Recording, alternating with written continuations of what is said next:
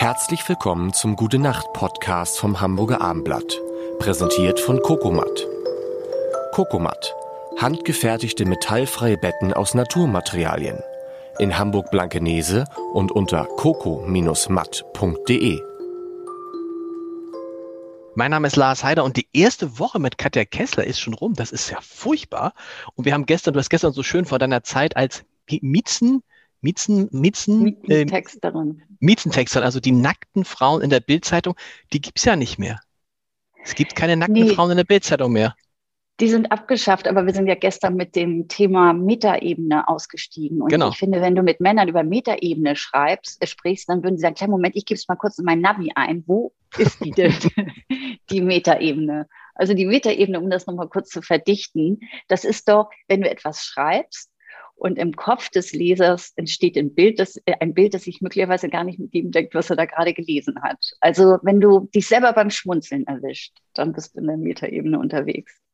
Und das war das Ziel damals. Insofern war es doch eigentlich ein Fehler, die nackten Frauen äh, abzuschaffen, weil, wenn man es so gemacht hat wie du, aber das war wahrscheinlich das Problem, die danach haben es halt nicht mehr so gemacht wie du. Und wenn man so ein, ein, ein Bild einer nackten Frau kann man auch mit Verlaub ganz schön plump betexten. Das auch, aber ich muss gestehen, ähm, man wird ja älter und ich sehe Dinge tatsächlich auch anders, als ich sie damals gesehen habe. Also ich würde sie heute nicht mehr betexten. Ich wüsste auch noch nicht mal genau, wie ich es finde. Ich glaube, ich fände es sogar blöd. Hm. Ähm, aber ich finde viele Dinge blöd, die ich früher gar nicht blöd fand. Und ich habe jetzt zum Beispiel auf einer meiner Baustellen die Diskussion, ob wir da Pissoirs aufhängen oder nicht.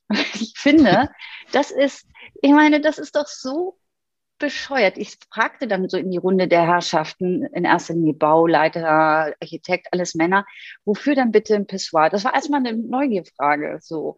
Und dann guckten die mich an, als wollte ich das Auto abschaffen.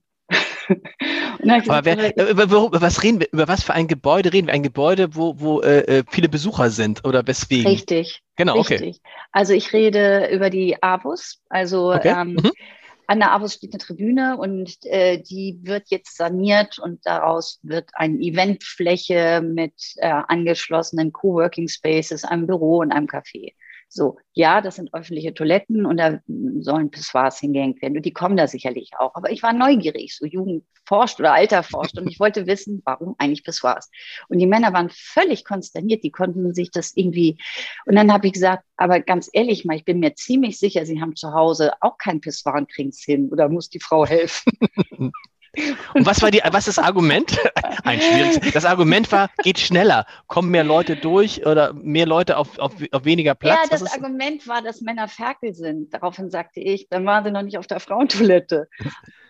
Also so richtig, also ich glaube ja, das Tempo, es ist eine Frage des Tempos und dann habe ich mich auch geschlagen gegeben. Aber so, das, ich finde, das ist so eine Männerdomäne und weswegen wir auf dieses Thema kommen ist, ich finde ehrlicherweise, es gilt, Männerdomänen zu hinterfragen. Und ich habe zwei Jungs, deswegen betrachte ich das auch als meine Aufgabe, als mein Dienst an meiner zukünftigen, an meinen zukünftigen Schwiegertöchtern, die ich noch nicht habe, dass ich meinen Jungs diese Flausen austreibe, diese Macho. heißt, heißt konkret, die Jungs müssen sich hinsetzen auf Toilette.